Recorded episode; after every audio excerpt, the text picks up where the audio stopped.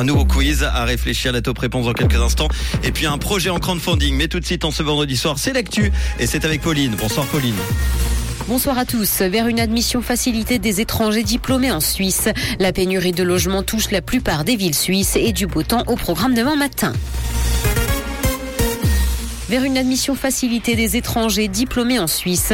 Le national a accepté que les ressortissants de pays tiers qui ont étudié dans les grandes écoles suisses et y ont reçu un diplôme puissent rester dans le pays pour travailler. Cette mesure concerne aussi les titulaires d'un diplôme suisse de type brevet fédéral et les étudiants du niveau postdoctoral. La pénurie de logements touche la plupart des villes suisses. La construction de logements est en diminution dans le pays et la situation n'est donc pas prête de s'améliorer. Le conseiller fédéral Guy Parmelin prône notamment l'accélération de la délivrance de permis de construire. Avec l'application de la loi sur l'aménagement du territoire, de nombreux projets ont été gelés. Les financements sont également devenus plus chers parce que les taux d'intérêt ont augmenté.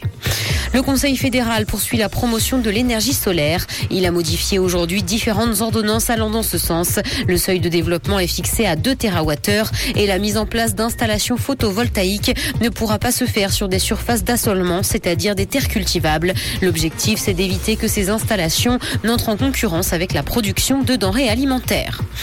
Dans l'actualité internationale, guerre en Ukraine, les avions envoyés au pays par ses voisins seront détruits. C'est ce qu'a annoncé aujourd'hui le Kremlin. Moscou a dénoncé une implication de plus en plus grande des pays de l'OTAN dans le conflit avec Kiev. Le porte-parole du Kremlin en a profité pour rappeler que la livraison de ces équipements ne changera rien à l'issue du conflit qui a démarré depuis plus d'un an dans le pays. La Pologne et la Slovaquie ont promis la livraison d'avions de chasse. Le Google chinois répond à ChatGPT mais sans convaincre les marchés. Le géant chinois a présenté cette semaine Erniebot, son concurrent pour le robot d'OpenAI. La start-up californienne à l'origine de ChatGPT a lancé son robot conversationnel en novembre dernier et connaît un succès fou. Erniebot vise de son côté uniquement le marché chinois et fonctionne en mandarin. L'action de l'entreprise chinoise a d'ailleurs perdu près de 10% à la bourse de Hong Kong. Divertissement, la série Willow a été annulée après une saison. L'adaptation pour le petit écran du film du même nom passe donc à la trappe sans véritable raison. Disney Plus a décidé de mettre un terme à cette série, une décision qui interviendrait dans un contexte dans lequel la firme cherche à réduire ses dépenses dans le streaming et ce pour augmenter sa rentabilité.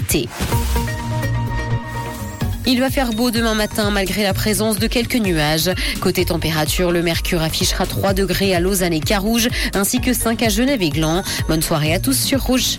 C'était la météo, c'est Rouge. Merci Pauline. Retour de l'info tout à l'heure en fin d'émission à 19h, juste avant de partir en week